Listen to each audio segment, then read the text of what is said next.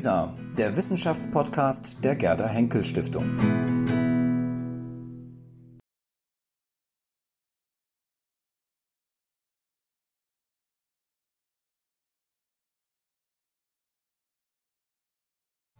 Ich begrüße alle neu hinzugekommenen ganz herzlich zu dieser letzten Gesprächsrunde im diesjährigen Salon Sophie Charlotte. Dieser letzte Gesprächskreis wird sich mit der digitalen Revolution befassen und insbesondere auch die Folgen äh, beleuchten. Wir haben dazu eingeladen äh, Melodie Pava. Sie ist äh, Jura-Studierende, Alumna von Jugend debattiert und eine sogenannte Digital Native. Außerdem Konstanze Schreiner. Sie ist Diplompsychologin an der Universität Koblenz-Landau und hat sich wissenschaftlich mit den Mythen und, Wissen und Befunden zur Auswirkung von Internetnutzung beschäftigt. Christoph Kuklik ist Soziologe, äh, Journalist, Chefredakteur der Zeitschrift Geo und Autor des Buches Die granulare Gesellschaft. Außerdem sind noch mit dabei Alexander Markowitz, Informatiker und Autor des Bandes Digitaler Burnout und zusammengefügt und moderiert wird das Ganze von Peter Deufelhardt. Er ist Akademiemitglied, Mathematiker und überdies äh, Vater von Kindern, die auch zur Generation der sogenannten Digital Natives gehören. Herr Deufelhardt, Sie haben das Wort. Ja, vielen. Hören Sie mich? Nein, jetzt hören Sie mich, ja? Äh, herzlichen Dank, Frau Kunst, für die freundliche Einführung. Wir beginnen mit einem Video. Wir haben uns gedacht, jetzt haben Sie schon den ganzen Abend lang immer Vorträge gehört, jetzt kriegen Sie erstmal ein Video. Würden Sie so nett sein und das anmachen?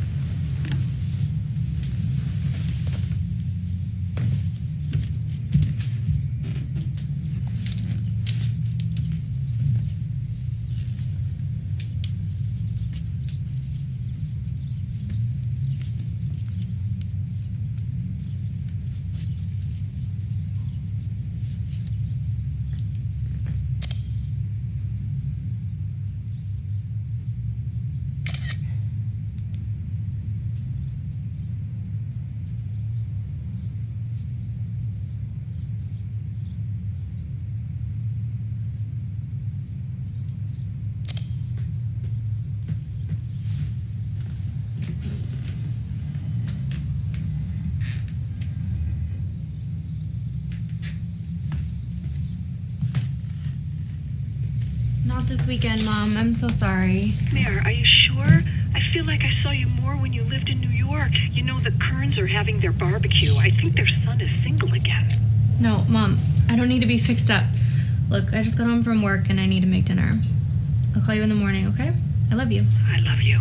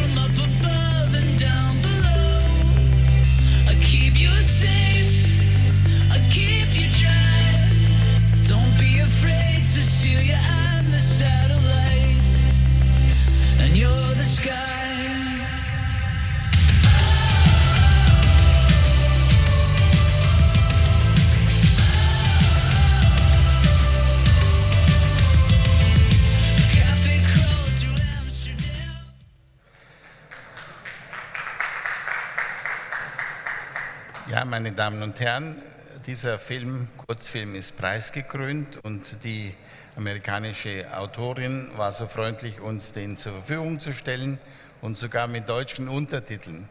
Aber Sie haben gemerkt, es wird ja fast nichts geredet.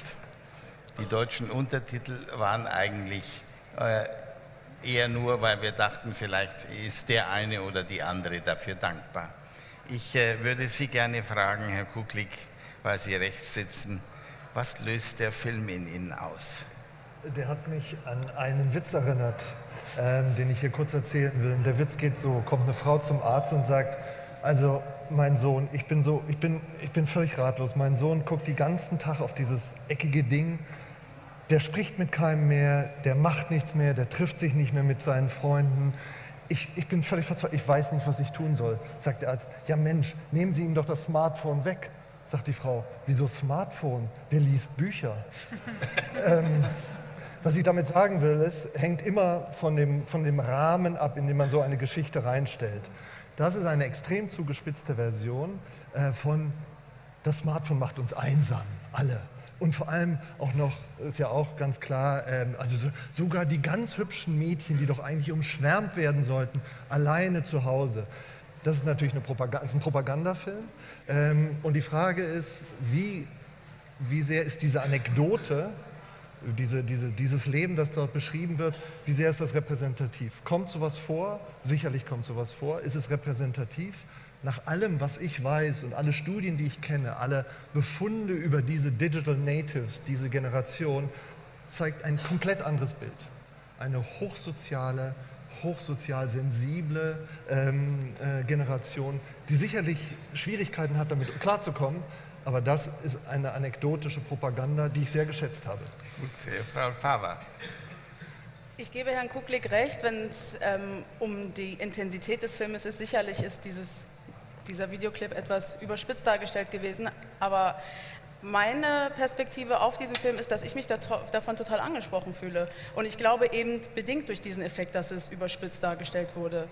Beispielsweise die Szenen, in denen das Mädchen frühmorgens aufsteht und obwohl sie ja wach ist, nicht natürlich das Bett verlässt, sondern erstmal im Bett liegen bleibt und sofort automatisiert zum Telefon greift. Ich glaube, viele meiner Altersgenossen können von sich selber auch bestätigen, dass das absolut zum Alltag gehört. Andere Situation, man telefoniert mit der Mutter, ist aber kurz genervt, angebunden, legt auf, hat dann aber genügend Zeit, noch Fotos von seinem Gemüse zu schießen. Also ich glaube, wir sind schon sehr interessiert am Gespräch und auch sehr interessiert an der Auseinandersetzung mit unserer Gesellschaft. Ich frage mich aber auch, ob diese kleinen Telefone, die wir uns in unsere Gesellschaft geholt haben, nicht eine Gefahr mit sich bringen, der wir uns gar nicht bewusst sind. Und ich glaube, das ist in dem Video wirklich gut rübergekommen. Und so fürchte ich mich also auch nicht nur von dem Telefon selbst, sondern auch von der Entwicklung, weil es so unbewusst ist. Frau Schreiner. Also wenn ich das Video sehe, dann ähm, macht mich das zum einen traurig, weil ich empathisch mit dieser Person mitfühle. Zum anderen sagt aber auch die Psychologin in mir, die Frau ist nicht nur traurig, die hat wahrscheinlich eine handfeste Depression, weil sie klassische Symptome wie sozialen Rückzug, ähm, gedrückte Stimmung, eventuell äh, Probleme mit dem Selbstwertgefühl, weil sie so abhängig von diesen Herzchen ist, die sie bekommt oder eben nicht bekommt, zeigt. Und wenn ich das dann so sehe, dann ähm, muss man es halt auch ein bisschen kritisch betrachten, weil Depressionen oder auch andere psychische Störungen normalerweise eben nicht so einfach monokausal auf das Smartphone zurückzuführen sind, wie es jetzt in dem Film dargestellt wird. Der Frau geht es kontinuierlich schlechter und dann kommt der Moment, wo sie das versteht, es auf den Boden wirft und dann völlig zerknittert, weil sie ja die Nacht in ihrem Partydress da auf der Couch verbracht hat, barfuß in die Welt hinausgeht, Problem gelöst. Klingt irgendwie für mich jetzt zu einfach und ähm, schlägt in diese Schiene äh, ähm, die äh, Dämonisierung digitaler Medien, die einen relativ unproduktiven Beitrag zur Diskussion leistet, wenn man tatsächlich über Chancen und Risiken spricht. Herr Markowitz. Oh Gott, es sind so viele Dinge immer, die einem einfallen können. Ähm, also was wir hier im Grunde genommen sehen bei dieser jungen Dame, und das ist was, was im Hintergrund sich aufbaut, ist im Grunde genommen ein neues Menschenbild. Äh, in dem, in dem Sinne, dass im Grunde genommen jemand von außen an sie herantritt und sagt, ihren Wert als Mensch, das kann ich ausrechnen, das kann ich bestimmen. Ähm, wenn, wenn wir uns hier in den 30er Jahren in diesen Hallen getroffen hätten, hätten wir über Rasse referieren müssen. und über die Reinheit ihres Blutes und den Winkel ihrer Nase. Also irgendwie kann ich ausrechnen, wie viel sie als Mensch wert sind. In den, in den 90er Jahren, wir, die, die, Neoliberalen haben auch gesagt, ihren Wert als Mensch kann ich auch ausrechnen. Das ist ihr Beitrag zu, zum Bruttosozialprodukt und der ist hoffentlich nicht negativ. Und ähm, im Grunde genommen, das ist einer von ganz vielen Aspekten aus dieser Zeit, in der wir leben, was wir hier quasi sehen, das ist, ist diese Aufmerksamkeitsökonomie, wo um Aufmerksamkeit gekämpft wird, wo Aufmerksam aber gleich, Aufmerksamkeit aber auch das Maß ist, nach dem der Wert des Menschen irgendwie bemessen wird. Und das ist quasi dieses Joch, das, dem sich diese junge Dame unterwirft, das akzeptiert und sagt, aha, jetzt muss ich um Likes kämpfen, weil mein Wert als Mensch, der, der lässt sich irgendwie auch quantifizieren. Und, gut. Und, und, aber das ist ein kleiner Aspekt von dem Thema Smartphone, von dieser Frühphase der Digitalisierung, die wir zurzeit sehen und, und wo wir eigentlich über Revolutionen reden wollten, das ist noch was viel Größeres im Hintergrund. Ja, also meine persönliche Meinung ist auch, dass es sich hier um eine Depression handelt, eine ganz klassische Depression. Die Frage heißt, äh, die ist natürlich nicht durch das Smartphone ausgelöst, aber sie exprimiert sich durch das Smartphone. Und jetzt habe ich angefangen rumzufragen, unter anderem bei meinen vier Kindern, kennt ihr so jemand? Oder ist es völlig untypisch? Und jetzt stelle ich die Frage an Sie. Kennt unter Ihnen jemand äh, solche Menschen? Frau Bauer, Sie. Was eine Überraschung. Ja. Sie haben genickt, Sie haben so heftig genickt, dass ich, ich fühle das mich angesprochen von diesem Video. Ich kann mich damit identifizieren und mit meinem Freundeskreis kann ich mich auch identifizieren, was dafür spricht, dass wahrscheinlich mein Freundeskreis sich auch mit diesem Video identifizieren kann. Ich kenne sehr viele Leute, denen es tatsächlich tagsüber wichtiger ist, wie ihre Internetpräsenz ist, als ihre Realität. Das heißt, man merkt es schon, wenn man in der Uni sitzt und beispielsweise Leute vielleicht nicht so viel Wert auf Gespräche mit ihren Kommilitonen legen, aber permanent mit ihrem Handy beschäftigt sind. Ich habe sogar Freundinnen, die Geld dafür bezahlen, dass sie sich auf Instagram und sonstigen Social-Media-Websites Leute kaufen. Das heißt, man kann sich heutzutage Leute einkaufen, die einem dann bestätigen, dass man toll ist, indem man auf dieses Foto drückt. Also ja, ich kenne viele solcher Leute, möchte aber nochmal unterstreichen, dass ich nicht glaube, dass die sich übers Wochenende einsperren. Die gehen auch raus und die sind auch normal unter Menschen. Aber gewisse Zeiten, beispielsweise 22 Uhr, wenn man nachts im Bett liegt, wird eben nicht mehr abgeschaltet und mal für, zu sich selbst gefunden und einfach dieser Prozess eingeläutet, den man als Individuum braucht, sondern man lenkt sich halt gerne ab, bis man irgendwann einschläft und dann aufwacht, mit dem Griff zum Handy direkt wieder in dieser digitalen Welt weitermacht. Sie möchten? Ich, also ich kenne auch solche Menschen. Ähm, ich bin auch einer. Ich, oh, das ist die Überraschung. Nein, ich, ich, natürlich wache, wenn ich morgens im Bett liege, ist tatsächlich, ich wache auf und ja, relativ schnell geht mein Blick aufs Handy. Natürlich, das macht ich und das mache ich. Ich lese manchmal ähm, Twitter oder E-Mail oder was auch immer, wenn ich mir die Zähne putze. Ich ähm, gucke garantiert, äh, Herr Markowitz, wie viel Mal guckt man im Durchschnitt am Tag aufs Handy? So einschalten, das wären 53. 53 Mal. Ich bin sicherlich dabei. Ich ähm, biete 88. Ich habe also in Zeitungsartikeln 88. Achso, das ist, Vorsicht, also das ist 88 Mal den Bildschirm anschalten und davon 53 Mal, indem Sie wirklich anlocken ah, und interagieren. Okay, ja, ja. Das ist jetzt, weil ja, wir immer den... Sie also ein 53 oder ein 88? Ich habe noch nicht gezählt. Was ich nur sagen will, ist, ähm, ich, ich würde das, vielleicht muss ich mich nach dem Abend korrigieren, ich würde mich nicht als pathologischen Fall bezeichnen. Mhm. Ähm, sondern das kriegen wir noch hin, das reden wir Ihnen ein. Das hat noch jeder meiner Patienten behauptet. Genau. Ich komme ich komm zu Ihnen. Geht das also auch? Ich, ich, ich, bin Informatiker. Kann ich auch ich auf Krankenkasse? Ähm, also wir können uns da gerne unterhalten. Können, Nein, also also ich weiß nicht, ob wir hier ein Verhalten nicht problematisieren, das problematisch werden kann, aber überhaupt nicht zwingend problematisch sein muss. Ähm, ich empfinde es grundsätzlich, dieses kleine Smartphone, ähm, als eine extreme Bereicherung meines Lebens. Äh, als Sozialmaschine, als Informationsmaschine, ich mache damit tausend Dinge. Ich kann daran jetzt nicht per se etwas Pathologisierendes oder Schwieriges sehen, wobei ich nicht ausschließen will, dass es zu solchen, zu solchen Fällen geben kann. Es hat pathologische Lesesucht gegeben, es hat pathologische Fernsehsucht gegeben, das gibt es alles. Aber ich sehe nicht, dass dieses Ding per se als Technologie das auslöst. Also, Herr Markowitz. Also ein, was, ein was, was uns aufgefallen ist, als wir Wir sind 2014 im Januar mit, mit unserer Studie losgelaufen und äh, wir hatten dazu eine Pressemitteilung über den Presseverteiler der Uni Bonn. Also im Gegensatz zu Geo, der wird nicht gelesen. Also das ist das, ist das unpopulärste Medium Deutschlands, der Presseverteiler Uni Bonn. Und im, im Grunde genommen, was da lief, ist, ist parallel, ohne dass wir es wussten, das war, war auch eine Studie und das war die Frage, hat Deutschland Stress mit seinem Smartphone? Weil das wäre absolut d'accord gewesen, dass Deutschland einfach mit den Achseln zuckt und sagt, nee, ist in Ordnung, habe ich kein Problem mit. Dann, dann, dann, hätten, dann würden wir hier nie sitzen, Sie hätten nie von mir gehört, also das wäre nicht passiert. Ähm, de, de facto bin ich drei Monate lang jeden Morgen um halb sechs im Büro aufgeschlagen, weil ab neun hatte ich Presse. Jeden Tag bis 19 Uhr. Und, und das wirklich über Monate hinweg. Und also so viel zum Thema, also haben wir Redebedarf. Und das war nicht, weil wir so geil waren, sondern das war einfach, dass sich da ein, ein, ein Unwohlsein, ein, ein, Redebedarf auf gesellschaftlicher und persönlicher Ebene aufgestaut hat und an uns auskristallisiert. Was mich da, was mich da ähm, fasziniert hat, war der Unterschied in dem Mediendiskurs, gerade für uns Deutsche. Ähm, wenn wir uns, Sie hatten eben den, das, das Buch angesprochen, also es gab wirklich die Lesesucht, also ein ganz großes Problem. Ähm, das, also der große Unterschied zu vorhergegangenen Mediendiskursen war im Grunde genommen der, dass in allen vorherigen Mediendiskursen sich unsere Generation für die Klimax der menschlichen Entwicklung gehalten hat. Also so, da ist die Einzeller und dann kommt der Affe und dann komme ich und nach mir, da bin ich mir total sicher, kommen nur noch Idioten. Das, das, das, heißt, diese Mediendiskurse bestanden immer aus einem Fingerzeig auf die nächste Generation, die gesagt hat, Abstand halten, weil ihr seid ein bisschen dümmer als wir. Also nur, dass wir das jetzt mal so raus. Ja, darf ich Sie unterbrechen? Das geht schon auf Cato zurück im alten Rom. Ah, gut, dann ist, dieses, dann ist das Leiden noch, noch älter. Aber, aber das, das war bei dieser Smartphone-Diskussion absolut anders und, und gerade für uns Deutsche also äh, außergewöhnlich reflektiert. Also die Leute wollten über sich selber reden. Also, wieso kann ich das Ding nicht liegen lassen? Wieso zertappe ich mich immer dabei, das so und so?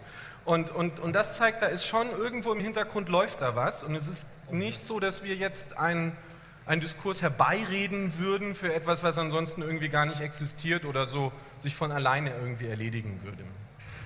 Ja, Sie haben ja in Ihrem Buch, Sie merken, da haben Sie zumindest einen Leser, ich habe ja, vielen Dank. Ich habe aber gleich fünf Exemplare in meine Kasse. Ich bedanke mich sehr. Ich habe aber gleich fünf Exemplare besorgt, auch noch für meinen gesamten Bekanntenkreis.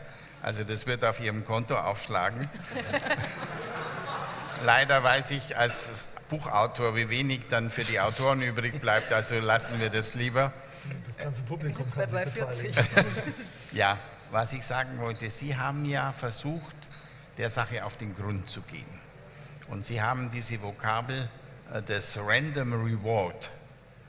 Und äh, das ist tatsächlich ein Unterschied zu dem berühmten Buch, das man dann nachts unter der Bettdecke gelesen hat oder so. Ja. Äh, ich glaube, da ist ein wichtiger Aspekt drin. Also, das, also wir, wir, können über Random Rewards, das können Sie sicherlich noch viel fundierter als ich auch drüber reden. Ähm, was, ich, was ich nicht versuche, eigentlich um genau an, wo wir jetzt eben waren bei diesem Mediendiskurs, ist irgendwie über Inhalte zu reden. Also so, das ist gut, wir haben gute Sachen gelesen, ihr lest nur Schund. Also das nicht, sondern ich Informatiker, ich verstehe Inhalte sowieso nicht. Also wir, wir, wir gucken uns im Grunde genommen an die Struktur. Und da ist eigentlich der zentrale Unterschied in dem Lesen, das ist, das Lesen ist, ist ein langer, zusammenhängender Zeitraum und, und was wir jetzt rein strukturell sehen, das sind diese hochfrequenten Unterbrechungen die den, den Tag quasi fragmentieren in immer kleinere Sinneinheiten und teilweise so kleine Sinneinheiten, dass man, dass man dort gar keinem Sinn mehr nachgehen kann. Das heißt, man ist äh, damit beschäftigt, Task-Switches zu handeln. Also jetzt den einen Gedanken hole ich nach vorne, könnte mit diesem Gedanken jetzt was aber anfangen, bis dahin bin ich aber ganz woanders, hole den anderen Gedanken nach vorne und oh, jetzt mache ich vielleicht doch wieder beim ersten Gedanken weiter und da, da lande ich geistig in so einer Art Schüttellähmung, wo, wo ich mich so schnell bewege, dass sich gar nichts mehr bewegt. Und das ist ein fundamentaler Unterschied. Und da merkt man, dann, dass die Diskussion gar nicht um das Digitale geht. Also, also wenn Sie fragen, lesen Sie das Buch als Buch oder lesen Sie es auf dem E-Book-Reader, dann ist mir das ziemlich egal. Das ist kein Unterschied. Der Unterschied ist E-Book-Reader und Laptop. Weil der E-Book-Reader so weit kastriert ist, damit können Sie nichts anderes machen, als linear diesen Text lesen. Während, während Sie sind mit Ihrem Laptop und das ganze Internet mit allen Katzenvideos und all Ihren Freunden und im Millisekundenbereich sind Sie woanders. Und, und da, also da, da merkt man, dass diese Schranke gar nicht zwischen analog und digital, sondern dass das Problem eigentlich deutlich komplexer ist. Also dahinter steckt, wenn ich Sie recht verstehe, eine Art Fragmentierung der Aufmerksamkeit. So würde der Informatiker das nennen wir. Ja, naja, ja. auch der Mathematiker zur Not, ja. Frau Schreiner, ich äh, bin jetzt kurz geneigt zu sagen, nach allem, was wir gehört haben, ist äh, der, diese Handys und so, das ist Teufelszeug. Und äh, es gibt ja auch jede Menge Bücher. Einer schreibt digitale Demenz, wobei ich bei Demenz eher an ältere Menschen gedacht habe, also mein Alter etwa. Und äh, da war eigentlich Lachen angedacht an der Stelle. äh, wie sehen Sie das? Also man muss, glaube ich, immer ähm, unterscheiden, was das Ziel von sowas ist. Dieses Buch, das Sie jetzt angeschrieben haben, das, das war ein Buch, das ähm, wirklich monatelang die Sachbuchbestenliste in Deutschland angeführt hat und das ähm, tatsächlich sagt, digitale Medien per se, da wird es nicht nur das Smartphone, das irgendwie vielleicht sehr verführerisch eingeschlossen, sondern auch der E-Book-Reader, auch der Laptop, auch der iPod, der wirklich gar nichts kann, so ein rudimentärer iTop, das ist alles Teufelszeug und eigentlich sollen Kinder und Jugendliche vor allem, bis sie 16 bis 18 sind, sowas gar nicht in die Finger kriegen, weil das verdirbt sie nur. Und ähm, das muss man halt jetzt mal äh, aus wissenschaftlicher Sicht anschauen, ist es denn wirklich so gefährlich? Und da ist es tatsächlich so, also Herr Spitzer sagt, meiden Sie digitale Medien, denn sie machen tatsächlich dick, dumm, aggressiv, einsam und unglücklich. Und dieser These widerspricht die Wissenschaft ganz eindeutig. Was aber das eigentlich Gefährliche an solchen Aussagen ist, ist, dass es im im Altersbereich der Erziehungsberechtigten, der Lehrer, dass es da ganz viele gibt, die sich nicht so ganz sicher sind, was jetzt ihre Kinder, ihre Schüler da mit diesem ganzen Medienzeug machen und das auch nicht so ganz verstehen und da ihre Zweifel haben. Jetzt lesen dieser Buch, da steht oben drauf, Mediziner, Hirnforscher, super, also ein Mann, der offensichtlich Kompetenz hat, lesen das Buch, sehen sich bestätigt in ihren Ängsten und sagen dann, okay, Kinder, das Zeug weg, das wird jetzt in den Schrank gesperrt, das kommt mir nicht mehr ins Haus. Das Problem ist, dass diese Medien aus der Lebensrealität dieser Kinder und Jugendlichen immer wegzudenken sind. Das heißt, sie werden es dann einfach heimlich weiterverwenden. Und dann gibt es eine, einen Teufelskreis, eine Abwärtsspirale. Die Kinder nutzen das, dann passiert vielleicht wirklich mal was Doofes, weil das ist genauso, wenn man ein Kind ohne Verkehrserziehung in den Straßenverkehr zieht, dann passiert da mal ein Unfall. Dann passiert was Dummes, zum Beispiel wird das Kind jetzt auf Facebook gemobbt. Allerdings kann sie ja weder zu ihren Eltern oder zu der Person, die es verboten hat, dieses Medium zu nutzen, kann das Kind ja nicht hingehen. Das, dieser Elternteil würde sich ja nur bestätigt sehen und sagen, du, äh, da ist was Dummes passiert, sondern muss mit dieser Last alleine zurechtkommen. Und wie auch bei ganz vielen anderen Sachen ähm, ist es dann einfach so, dass die Eltern-Kind-Beziehung eigentlich ausschlaggebend für den Erfolg oder Misserfolg von Dingen ist. Und in dem Fall wird es einfach dazu führen, dass es diese maladaptiven Effekte, vor denen Herr Spitzer zum Beispiel waren und die Eltern total Angst haben, dann eintreten, weil es einfach auch gar keine Ressource gibt, mit der man das Ganze besprechen kann und diese Probleme lösen kann. Und das ist tatsächlich das größte Problem, das ich bei der ganzen Sache sehe, unabhängig mal von den wissenschaftlichen Befunden. Einfach diese verzerrte Wahrnehmung von, der unfassbaren, äh, von den unfassbaren Risiken und dieser Gefahr, die von diesen Bildschirmen ausgeht. Frau Bauer, Sie hatten sich gerührt. Ich sehe das Problem, dass wenn man pauschalisiert sagt, alle digitalen Medien sind schlecht, ähm, auch so, da gebe ich Ihnen recht ich finde auch, dass man in unserer heutigen Zeit einfach sagen muss, wenn ich heute auf mein Handy verzichte und auf meinen Laptop verzichte, hänge ich so weit hinten dran, dass ich schon befürchten muss, morgen meine Bewerbung nicht pünktlich abzuschicken, irgendwie keinen Job zu bekommen und nicht auf dem neuesten Stand zu sein. Das heißt, einfach um in dieser Gesellschaft sich integrieren zu können, ist es ja schon unabdingbar, auf solche Medien heutzutage zu verzichten. Keiner schreibt mir heutzutage mehr einen Brief. Ich kriege nur noch E-Mails. Alles, was ich irgendwie in meinem Alltag brauche und sogar ob das die Wegbeschreibung zu diesem heutigen Abend hierhin ist, habe ich per E-Mail erhalten. Dementsprechend dementsprechend glaube ich, dass es wichtig ist, dass man das anspricht, dass es nicht nur so ist. Ich glaube aber auch, dass eben schon die Fähigkeit da ist, dass man dick, dumm, aggressiv, blöd und einsam wird von diesen digitalen Medien, wenn man eben nicht weiß, wie man diese Medien einzusetzen hat. Als ich vor zehn Jahren, elf Jahren, ich bin jetzt 25 Jahre alt, in der dritten Klasse war und wir auf Klassenfahrten gefahren sind, hieß es immer, eure Walkmans dürft ihr nicht mitnehmen, weil damit schließt ihr euch aus der Gruppe aus. Ihr dürft aber UNO spielen. Heutzutage nimmt man irgendwie so ein Multifunktionsgerät, womit man einkaufen kann, irgendwie nach China telefonieren, tausend Sachen machen kann, ohne irgendeinen Hinweis einfach mit. Und das ist permanent in der Hosentasche. Also ja, Herr Kuklik, es erleichtert zwar das Leben, das hat das Auto auch getan, aber dafür braucht man einen Führerschein. und ja, fürs bin, Handy nicht. Also, ich, bin, ich bin sehr für einen Führerschein und ich glaube, da müssen... Darf ich mal sagen, wir wissen ja jetzt, dass Sie, was habe ich gelernt, dumm, aggressiv und dick, glaube ich. Dick, dick es, ist, es ist Anfang des Jahres, da versuche ich gerade wieder gegenzusteuern. Ähm, nein, Aber ich, wenn man sich so anschaut, äh, das passt nicht zum Phänotypus. Ausnahmen, aber ähm, ich bin übrigens sehr der Meinung, dass Führerschein, also sprich digitale Bildung an der Schule, Umgang damit, auch Wissen, was ist Google, wie funktioniert das, wie, ich, wie funktioniert das mit Anzeigen und so weiter. All das, womit wir uns ja auch als Journalisten beschäftigen, das, muss dringend notwendig, das ist dringend notwendig, weil es natürlich eine, eine Technologie ist, die, die nicht einfach zu handeln ist. Ich möchte aber noch sagen, warum ich aus anderen Gründen glaube, dass Diktum doof und unglücklich oder was das jetzt alles war, äh, nicht stimmt. Ähm, und warum, es, warum diese dauernden Unterbrechungen sicherlich nicht geeignet sind, um eine Doktorarbeit zu schreiben oder eine Masterarbeit oder nur eine Klassenarbeit und dass man da immer wieder das Maß finden muss, um das zurückzuschrauben. Aber was, ich gucke da ja auch als Soziologe drauf, was passiert in meiner Meinung nach? Wir hatten früher sehr, sehr stabile Medien. Das heißt, wir hatten, ich bin noch so aufgewachsen, ich hatte Zeitungen, ich hatte Fernsehen, das waren extrem stabile Medien. Das heißt, da hat sich nicht viel verändert. Die Zeitung war gedruckt und ich konnte sie auch am nächsten Tag, übernächsten Tag noch gucken. Sie ist extrem formatiert. Ich selber hatte überhaupt keinen Einfluss darauf. Der Kontext, in dem das Ganze stattgefunden hat, war immer ganz klar. Professionelle äh, Leute senden, wenige senden an viele, Journalisten, Politiker etc. Hochstabile Systeme. Das hat sich komplett geändert heutige, heutige Medien, soziale Medien, Facebook, Twitter, Instagram, Snapchat, Tinder und so weiter, sind extrem dynamische Medien, wo der Kontext, in dem eine Bedeutung überhaupt erst bedeutsam wird, immer erst hergestellt werden muss. Der ergibt sich nicht von selbst, sondern der ergibt sich, was weiß ich, in einer WhatsApp-Gruppe erst durch die Interaktion der Gruppe selbst. Das heißt, man muss eine erhöhte Aufmerksamkeit darauf lenken und darauf aufbringen und Zeit aufbringen, um zu verstehen, was geht da gerade ab, weil es sich nicht von selbst versteht. Was meiner Meinung nach daraus folgt, ist, dass ähm, heute die Leute, die damit aufwachsen, ein erhöhtes Sozio soziales Sensorium entwickeln.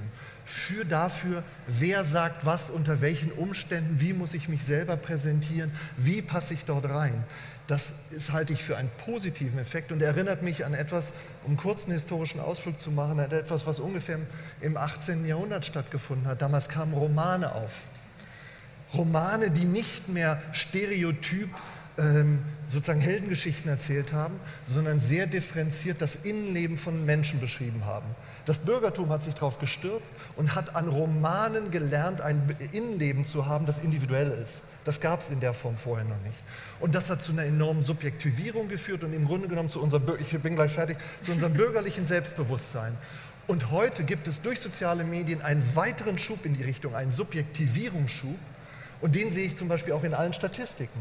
Ein hochsoziales, extrem fein getunte junge Generation, die ja eher Biedermeier als Apokalypse ist, die ja eher ähm, versucht, sich überall einzugliedern und die versuchten, die sozusagen nirgendwo anzuecken, um eben in diesen hochdynamischen medialen Kontext noch mitzukommen.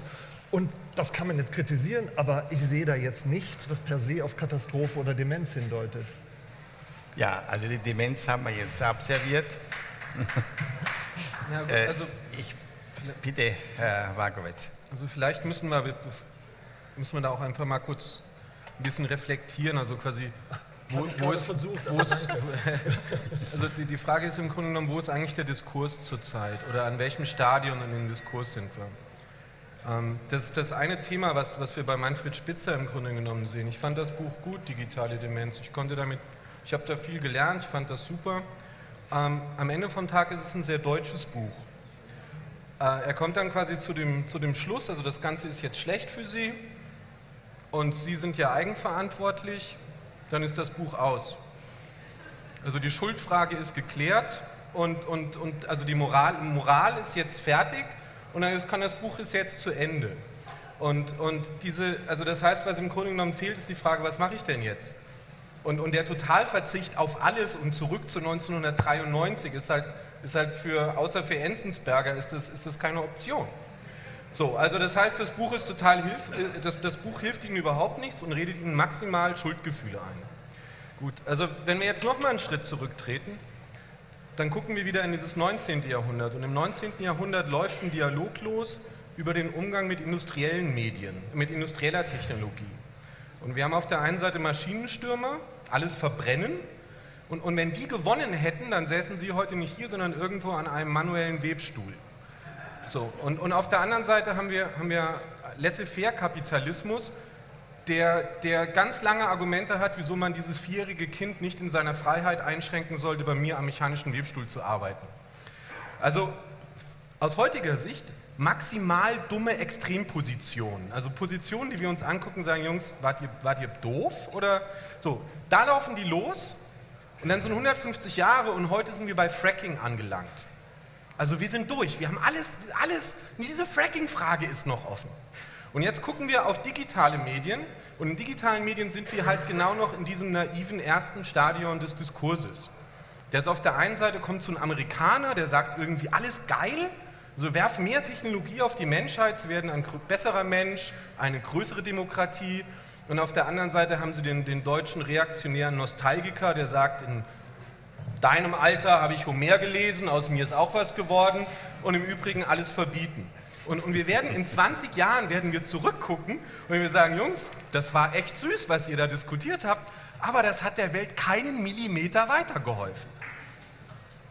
Ja, also, ich, äh, es ist mir jetzt ein zu positives Bild. Ich möchte ein paar Dinge als Einzelbeobachtungen erwähnen, die mich unruhig machen. Beispiel. Ich gehe durch Berlin und da gibt es ganz viele Frauen und mehr und mehr auch junge Männer, die schieben ihren Kinderwagen. In dem Kinderwagen liegt ein Baby mit offenen Augen. Diese Frauen oder Männer schauen aber nicht das Baby an, sondern die schauen ihr Handy an, ununterbrochen. Und ich denke mir, wir Menschen sind doch eigentlich davon abhängig, dass wir als ganz kleine Wesen angeschaut werden. Es macht mich unruhig. Ich habe das Gefühl, das Raster, das im Moment, ich erzähle, ich lasse Sie gleich, das Raster, das im Moment äh, hier angelegt wird, das ist zu grob. Ich gebe ein weiteres Beispiel. Irgendeine Zeitungsmeldung der letzten Tage. Ein 13-jähriges Mädchen in Berlin geht ohne zu schauen über die Straße, wird angefahren und hat, kommt mit schweren Knochenbrüchen ins Krankenhaus, lebt aber noch. Ich mache jede Wette, dieses 13-jährige Mädchen hat sein Handy vor den Augen gehabt. Es, ein weiteres Bild. Die Stadt Augsburg fängt an, weil sie denkt, es wird jetzt langsam wirklich schlimm. Also machen sie auf dem Boden, wenn sie über eine, wenn sie über eine, über eine Fußgänger, äh, Fußgängerweg gehen, machen sie auf dem Boden die Zeichen der Ampel, die Farben der Ampel, damit die Leute, die nur auf ihr Handy schauen, wenigstens merken, dass sie bei Rot über die Straße gehen. Also das sind so, dann gebe ich Ihnen mein schlimmstes Beispiel. Ich bin beruflich öfter in China an einer Universität. Ich gehe davon aus, dass praktisch fast 100 Prozent der Studenten und Studentinnen einfach immer mit ihrem Handy in der Hand durch die Gegend gehen. Ob sie da drauf schauen oder nicht, sie haben das in der Hand. Und äh, da könnte man sagen, ja, das ist egal. Aber es könnte auch sein, dass da eine Gefahr auf die Menschen zukommt, auf diese Generation, die wir in, noch nicht in der Analyse ausreichend verstanden haben. Hier, äh, hier und hier. Sie zuerst und dann Herr Kugli. Ähm, also ich würde deswegen gerne darauf antworten, weil wir haben ja auch gesehen bei dem Ritt durch die Geschichte, es ist eine ganz normale Reaktion, dass Menschen vor Veränderungen, äh, dass Veränderungen Ängste und Befürchtungen nach sich ziehen. Und es gibt total viel anekdotische Evidenz, die auch wirklich äh, äh, furchterregend ist. Und zum Beispiel diese 13-Jährige, äh, das schreiben Sie ja auch, also wenn man sich die Hirnentwicklung anschaut, ist es so, dass 13-Jährige in ihrer Hirnentwicklung noch nicht so weit sind, dass sie wirklich langfristige Ziele erreichen können. Da ist diese kurzfristige Belohnung, dieses Telefon da jetzt verspricht, ähm, wesentlich höher. Was aber wichtig ist, um die Frage konstruktiv anzugehen, was man denn jetzt tun soll, wie soll man damit umgehen, ist, dass man das auf einer objektiven Basis anschaut und dass man sie nicht zu so sehr auf anekdotische Evidenz verlässt, sondern dass man das wirklich wissenschaftlich untersucht. Und da ist es so, dass man sagen muss, dass die Befundlage, es gibt mittlerweile total viele Studien und dass es total heterogen ist. Die einen finden, es ist gefährlich, die anderen nicht. Da muss man wieder gucken, was schauen die an. Sind es jetzt nur die sozialen Netzwerke oder ist es Internetnutzung allgemein oder ist es Smartphone-Nutzung, was genau ist es? Da muss man gucken, was tun die Leute. Und um da einen Überblick zu kriegen, weil kein Mensch schafft es, dass er wirklich alle diesen Studien liest und sich da einen Durchschnitt schafft für sich selber gibt es Meta-Analysen. Das heißt, man macht einfach Studien über viele Studien hinweg und sagt, okay, was sagt denn das im Durchschnitt? Wie ist denn der Effekt, wenn man alle Effekte, ähm, die von Studien, die man nach gewissen Kriterien auswählt, es muss alles offengelegt werden, die dagegen sprechen, die dafür sprechen, was bleibt dann am Ende im Mittel übrig? Und da ist es so, dass es von den Studien, die es gibt, da gibt es auch ganz aktuell gerade eine zu sozialer Netzwerknutzung und schulischer Leistung, was ja ein Riesenthema ist, ähm, zu äh, äh, zu Internetnutzung oder sozialer Netzwerknutzung und Narzissmus und auch zu Einsamkeit und sozialer Netzwerknutzung. Dass, wenn es Zusammenhänge gibt, sind die immer sehr klein. Und bei diesen Dingen geht es immer um Zusammenhänge. Das heißt, es ist nicht kausal füreinander. Man kann im Augenblick mit der derzeitigen Forschungslage nicht sagen, das eine führt zum anderen, sondern nur, es gibt einen Zusammenhang. Es gibt zum Beispiel auch einen Zusammenhang zwischen ähm, den Jahren, die das Internet bereits existiert in den USA und dem Rückgang der Kriminalität in den USA. Aber keiner hier im Raum würde behaupten, dass es kausal zusammenhängt. Also das muss man mit Vorsicht genießen. Und ähm, was man zum Beispiel sieht, ist, dass wenn soziale Netzwerke zum Multitasken genutzt werden, weil Multitasken funktioniert sowieso nicht. Wir meinen immer, wir Frauen vielleicht können das noch eher, aber das ist Quatsch, keiner kann das. Wir hüpfen nur ganz schnell zwischen den Dingen hin und her und haben doch Wechselkosten dabei. Ähm, wenn es zum Multitasken genutzt wird und so zum Daddeln, zum Spielen, dann gibt es häufig Negativeffekte langfristig, zum Beispiel auf die schulische Leistung. Wenn das Ganze aber zielgerichteter eingesetzt wird, dann gibt es sogar einen leicht positiven Effekt, was jetzt die Schulleistung angeht. Und ähm, was vielleicht auch beruhigend ist, aber jetzt nicht von der Frage ablenken soll, ähm, gibt es da Risiken, weil die gibt es ganz sicher, ist, dass unsere PISA-Leistung auch über die letzten Jahre relativ stabil geblieben ist. Und es ist nicht so, dass das Niveau sinkt, sondern wenn man sich jetzt mal so die Punktezahlen über die letzten zehn Jahre anschaut, anschaut, sind die Schulleistungen tatsächlich relativ stabil. Ähm, genau, von daher also leichte Entwarnung, aber trotzdem keine Entschuldigung, sich nicht damit zu beschäftigen. Herr Gucklig. Ja, ich glaube, ein bisschen durch den Titel Likest du nur oder lebst du auch, wo ich gar nicht unbedingt Widerspruch sehe, glaube ich, gucken wir bisher noch, wenn es um digitale Revolution geht, ein bisschen auf den Bereich, wo man einiges machen muss, wo man Führerscheine machen muss, wo man Umgang mit diesen Geräten lernen muss, der aber jetzt noch am wenigsten revolutionär ist. Also die, unsere Jugend geht offensichtlich gerade trotz dieser Geräte nicht vor den Hund. Genauso wie sie nicht bei der Massenliterarisierung vor den Hund gekommen ist, äh, gegangen ist und so weiter. Ich glaube, die viel größeren Auswirkungen der digitalen Revolution sehen wir in ganz anderen Bereichen. Wir sehen ihn zum Beispiel in der Frage künstliche Intelligenz, ähm, automatisierte Entscheidungssysteme, Scoring-Systeme für Menschen. Wir sehen ihn in der Frage nach ethischen Problemen, die dort auftauchen. Wir sehen ihn danach, dass zum Beispiel das Recht in einer massiven Weise derzeit von diesen ganzen Prozessen überfordert ist, dass so ein Begriff wie Eigentum, wie man ihn klassisch definiert hat, in dem Bereich von Informationen, die eben nicht eigentumsähnliche Ver, äh, Verfügungsrechte erlauben, äh, dass das Recht da gerade massive Probleme hat, damit klarzukommen, dass sich komplett neue Regelungssysteme jenseits der Staaten ausbilden, transnational, in dem große Konzerne zum Beispiel mehr oder weniger quasi rechtliche Regelungen durchsetzen. Da habe ich das, und man könnte noch sehr, sehr viele mehr äh, Beispiele nennen. Ich habe das Gefühl, wenn wir über die digitale Revolution und ihre Folgen sprechen, dass da die deutlich herausfordernden Fragen sind, als in der Frage zum Beispiel, sollen Kinder in der Schule das Handy benutzen, ja oder nein? Das muss jede Schule ähm, nach eigenen Kriterien entscheiden und es hängt auch davon ab, wie das Curriculum und wie die Struktur des Unterrichts ist. Die einen können sagen, ja, wir haben einen Weg gefunden, das zu integrieren. Die anderen sagen, uh, wir wissen überhaupt nicht, wie es läuft, lieber, lieber äh, vor dem Klassenzimmer im Schrank tun.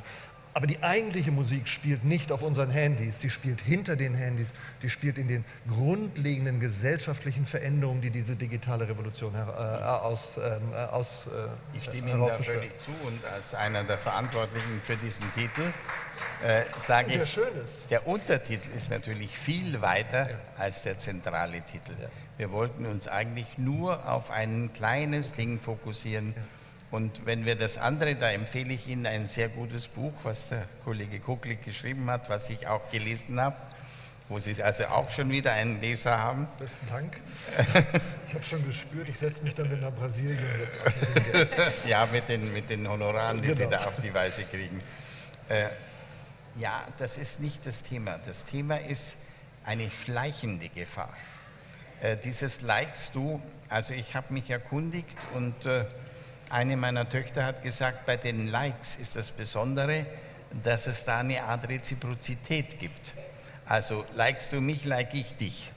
Und äh, Sie haben ja sogar erwähnt, dass man da, wenn man was zahlt, äh, das ist zum Beispiel für mich eine Idee.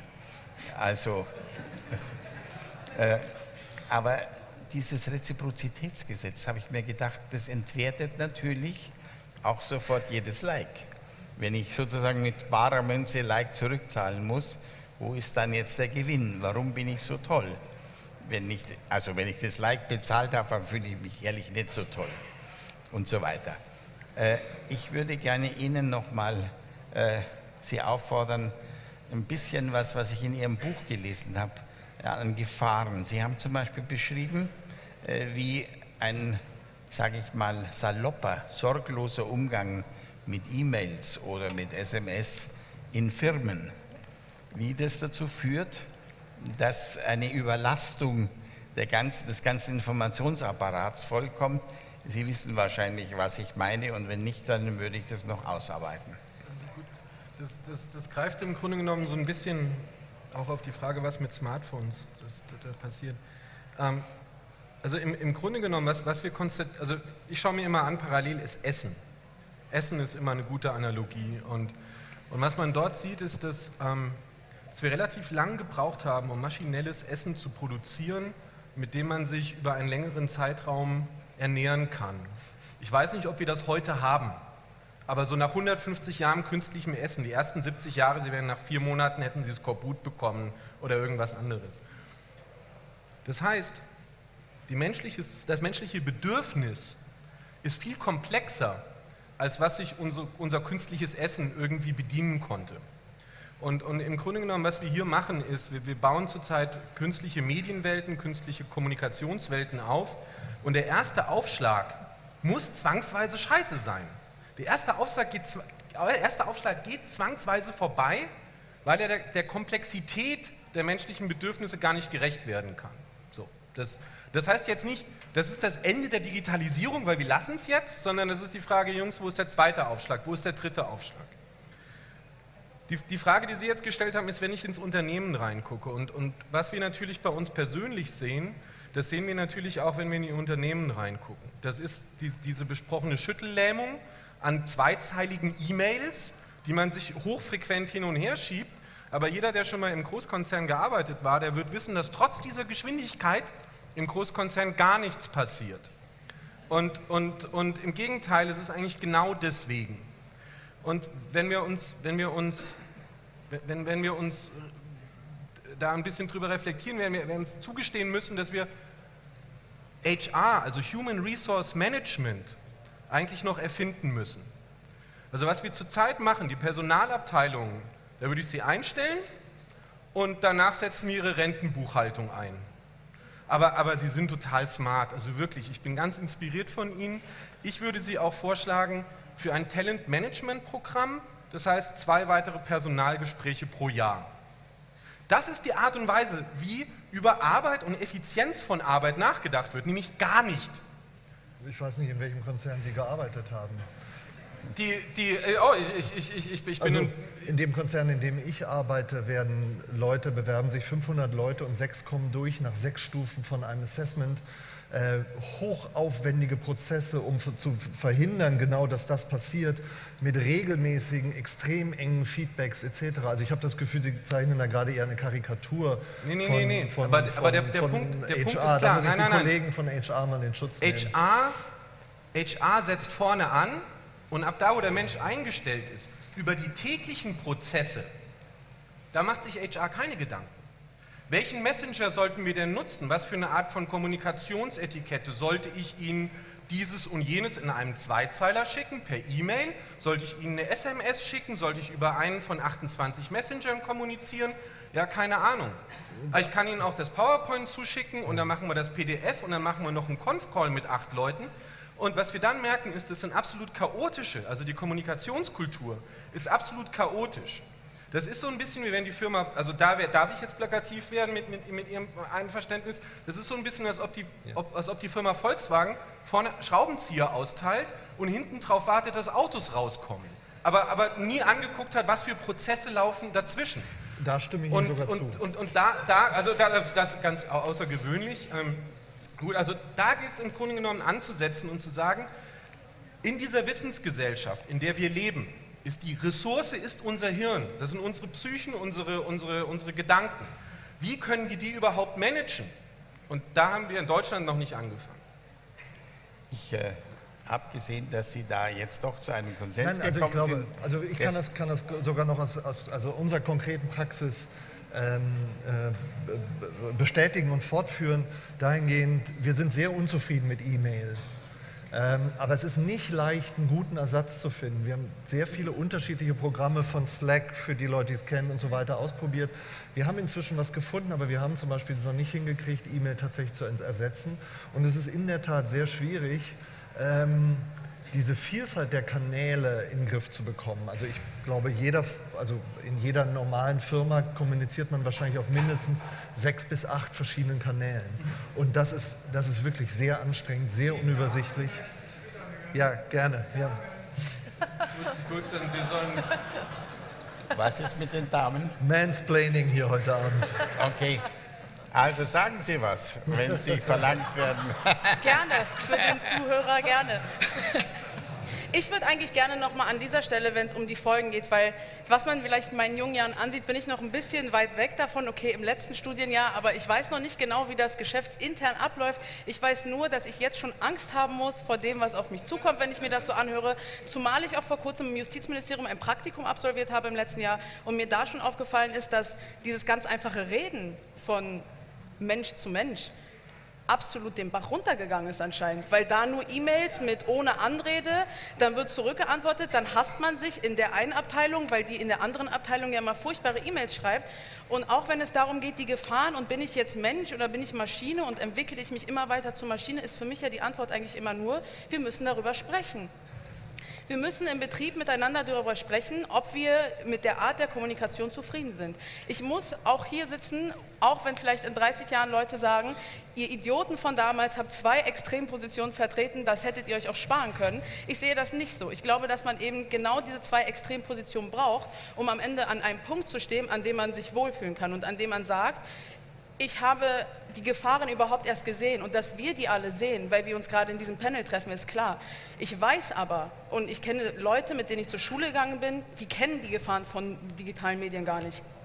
Die sitzen am Tag mit ihrem Handy da, die spielen damit, wie sie sagen, die beschäftigen sich nicht mit ihren Kindern. Nein, sogar die Kinder beschäftigen sich mittlerweile schon mit fünf Monaten mit dem Telefon.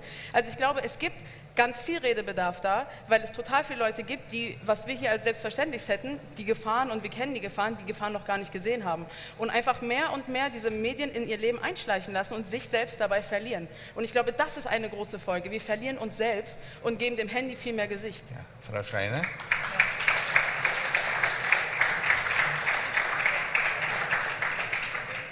Also ich stimme Ihnen da total zu, dass wir da neue Regeln finden müssen, wie man das besser handhabt und auch produktiver handhabt.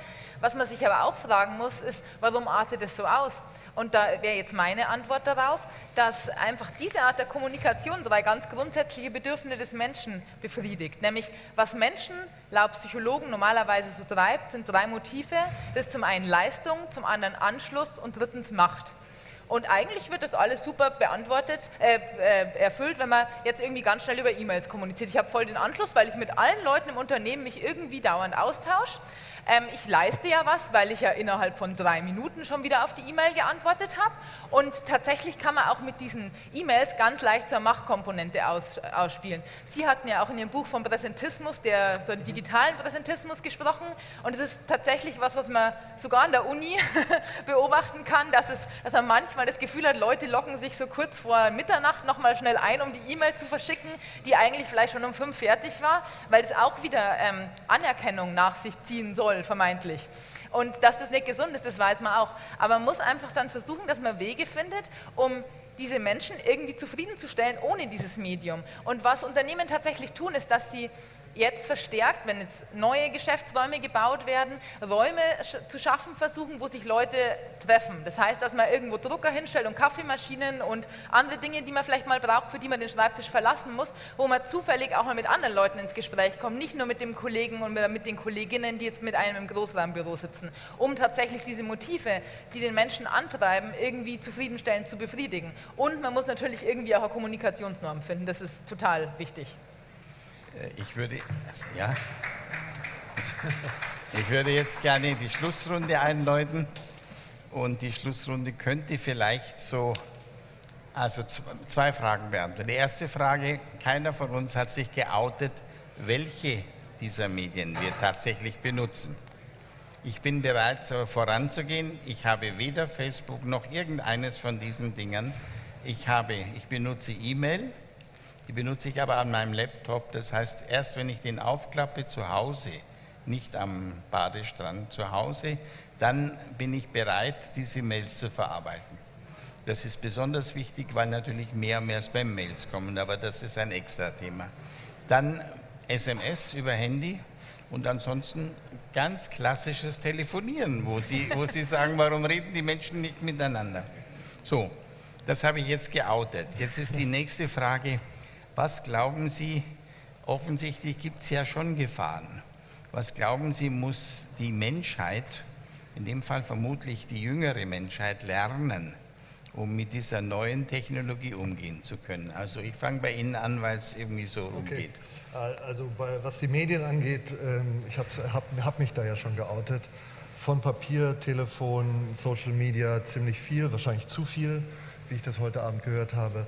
Und äh, also ich glaube aber ein, ein Mix, den ich zumindest bei meinen Kollegen als relativ normal wahrnehme, äh, wo ich nicht glaube, dass ich da irgendwie in einer besonderen Weise heraussteche oder, oder äh, abfalle. Was ist, die, was ist die größte Herausforderung, vor der wir stehen? Ähm, ich glaube tatsächlich, dass wir, dass wir uns verändern müssen. Das wird, glaube ich, die größte Herausforderung sein. Diese, diese, diese digitalen Technologien haben sich und werden sich unabweisbar extrem tief in unser, in unser Selbstverständnis, mit uns, mit uns und unserem Selbstverständnis verbinden. Ich glaube, dass wir über kurz oder lang ohne diese Geräte und ohne die Medien, die darüber möglich sind und schon da sind, dass wir uns schlicht selbst nicht mehr verstehen werden. Insofern ja, Sie haben gerade gesagt, wir verlieren uns. Ich glaube, wir verlieren uns auf eine gewisse Weise und müssen uns auf eine neue Weise wiedergewinnen.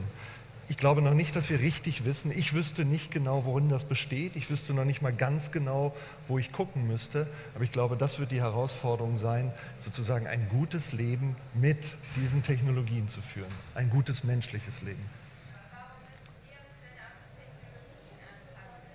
Ich glaube. Ja, gern. Verstehen Sie die Dame? Ja. Naja, ich glaube, es ist. Also die Frage war, warum müssen wir uns an die Technologien anpassen? Ich glaube nicht, dass wir uns, ich glaube nicht, dass es nur so ist, dass wir uns an die Technologien anpassen, sondern dass es ein gegenseitiger, gegenseitiger Prozess ist. Diese Technologien oktroyieren uns nicht nur einfach was auf, wir bestimmen sie auch jetzt schon mit, nicht unbedingt in einem geplanten designten Prozess, sondern viel auch mit Trial and Error. Ähm, ich glaube nur, versuche da Realist zu sein, dass wir sie nicht mehr aus der Welt bekommen. Frau Faber. Zuerst zu meinem öffentlichen Outen. Also ich habe Facebook, ich benutze Instagram, ich habe zwischendurch auch WhatsApp auf meinem Telefon gehabt und etliche andere Chat-Kommunikations- Apps, mit denen man irgendwie mit seinen Verwandten in Australien noch telefonieren kann. Muss jetzt aber auch sagen, mit näher rückendem Staatsexamen meiner, also in meinem Studium wird das auch immer weniger. Und das sehe ich auch bei all meinen Kommilitonen so. Egal wer näher ans Staatsexamen kam, hat sich verabschiedet vom Facebook, sich da deaktiviert und auch das Telefon immer eingeschlossen und eben nicht mehr mit in die Bibliothek genommen. Ähm, und dementsprechend auch Frage, was ist also demnach die größte Herausforderung? Selbstbeherrschung. Ich glaube, dass wir eine unglaublich große Verlockung in unserer Hosentasche mit uns tragen, die uns so viele Möglichkeiten eröffnet. Und die sind auch gut. Es ist super, dass wir diese Möglichkeiten haben. Aber Richtung Führerschein und Richtung mich selbst wiederfinden, Selbstbeherrschung. Nur wenn ich weiß, in welchem Maß dieses Telefon mir wirklich gut tut, kann ich es auch vernünftig einsetzen. Weil andererseits, wie alles, was man nicht im richtigen Maß macht, wird es eben gegen mich wirken. Und daher darüber sprechen und sich darüber bewusst sein. Frau Schreiner, ihr outen. Also ich oute mich auch gerne. Psychologen machen sowas ja öfter, die müssen immer so reden, wie das bei ihnen so ist. Ähm, und tatsächlich ist es so, dass ich total viel nutze. Ich kann es immer mir so erklären, ich bin ja Medienpsychologin, ich muss ja wissen, wie das funktioniert. und ich habe zum Beispiel auch festgestellt, dass bei Snapchat manche von diesen Belohnungsprozessen, von denen Sie sprechen, noch viel krasser sind, weil das Ganze nur 24 Stunden verfügbar sind. Also ich sehe das durchaus. Ähm, was ich glaube, was so langfristig das Ziel, der richtige Umgang damit sein könnte, ist, ähm, was man häufig unter dem Begriff Medienkompetenz einfach versteht. Und Medienkompetenz bedeutet nicht nur, dass ich weiß, wie ich jetzt klicke, sondern eine ganz populäre Definition besagt, dass es den Einsatz, den effektiven Einsatz von digitalen Medien zum Erreichen produktiver Ziele bedeutet. Und ähm, von daher plädiere ich einfach für Medienkompetenz im Sinne dieser Definition. Sie haben das letzte Wort. Also meine, meine Großmutter war Jahrgang 1912 und zwei Weltkriege, die war nicht fettleibig. Die, die Frage, das hat sich bei der immer von alleine geregelt, über einfach die verfügbaren Kalorien. Es war nie genug. In, die hat auch nie eine Diät gebraucht. So, das heißt, wo wir jetzt im Grunde genommen darauf zusteuern, ist, dass wir Kommunikation und Medien grenz- und Opportunitätskosten frei haben und dafür eigentlich nicht konditioniert sind solange eine SMS 20 Cent gekostet hat, komischerweise SMS-Abhängigkeit war kein Thema. Ähm, das heißt, wir müssen jetzt im Grunde genommen lernen, in einem Meer aus viel zu viel uns irgendwie zu beschränken auf ein Maß, das wir verdauen können, auf ein Maß, mit dem wir navigieren können, um überhaupt noch, um produktiv zu sein, muss ich überhaupt wissen, wo mein Zielpunkt ist. Und, und da laufen wir zurzeit als Gesellschaft los. Und das sind, genau diese, das sind genau diese Methoden. Ich muss das Handy wegschließen oder wir tauschen das morgens aus, dann hat der andere das. Ähm, und, und das sind natürlich, das sind krude Methoden. Das ist so ein bisschen wie, das ist so ein bisschen wie Diäten der 30er Jahre. Und das wird dann immer feiner. Und da bin ich auch, da bin ich Kunde und schaue mir das Gerät an und sage, 800 Euro, Jungs, das Gerät muss anders werden, das muss mir dabei helfen. Also das ist, das, das ist im Grunde genommen, und, und da gibt es dann die zwei Punkte, an die wir ansetzen. Das eine ist, wie fange ich mein eigenes Verhalten ein? Also meinen Drang, immer irgendwas zu checken. Und das andere ist, wie fangen wir unser, unser Kommunikations, also die Kommunikationsetikette, die wir früher hatten. Zwischen 12 und 3 ruft man die Leute nicht an aus gegenseitiger Rücksichtnahme. Wie ziehen wir das wieder nach? Und das werden wir machen müssen und das werden wir sehr erfolgreich machen. Und wenn wir damit fertig sind, werden wir merken, die Technologie ist schon wieder zwei Schritte weiter und, und ja, und dann machen wir so weiter. Und dann ist das ein, das wird die zentrale Herausforderung des, 20, des 21. Jahrhunderts, wird es auf diese Art und Weise unsere Psychen zu retten. Also Fazit, jede neue Technologie verlangt von der Menschheit, dass wir was dazulernen. Zwei Dinge fallen mir dazu ein, wie das erste Mal eine Eisenbahn von Nürnberg nach Fürth 35 Stundenkilometer, wahnsinnig schnell. Und die Zeitungen haben geschrieben, wahrscheinlich haut es den Le Leuten bei der Geschwindigkeit die Köpfe ab oder äh, sie kriegen Herz, äh, also Herzflattern und was weiß ich all. Es ist nicht eingetreten. Das Zweite, was mir einfällt, wenn ich über diese vielen ständigen Unterbrechungen durch äh, diese Medien nachdenke, es gibt einen ganz alten Spruch, da wurde ein Zen-Meister gefragt, was ist es eigentlich, warum bist du so glücklich? Dann sagt er, wenn ich esse, esse ich. Wenn ich schlafe, schlafe ich. Wenn ich gehe, gehe ich. Ich darf mich mit diesen drei Zeilen von Ihnen verabschieden und mich bedanken.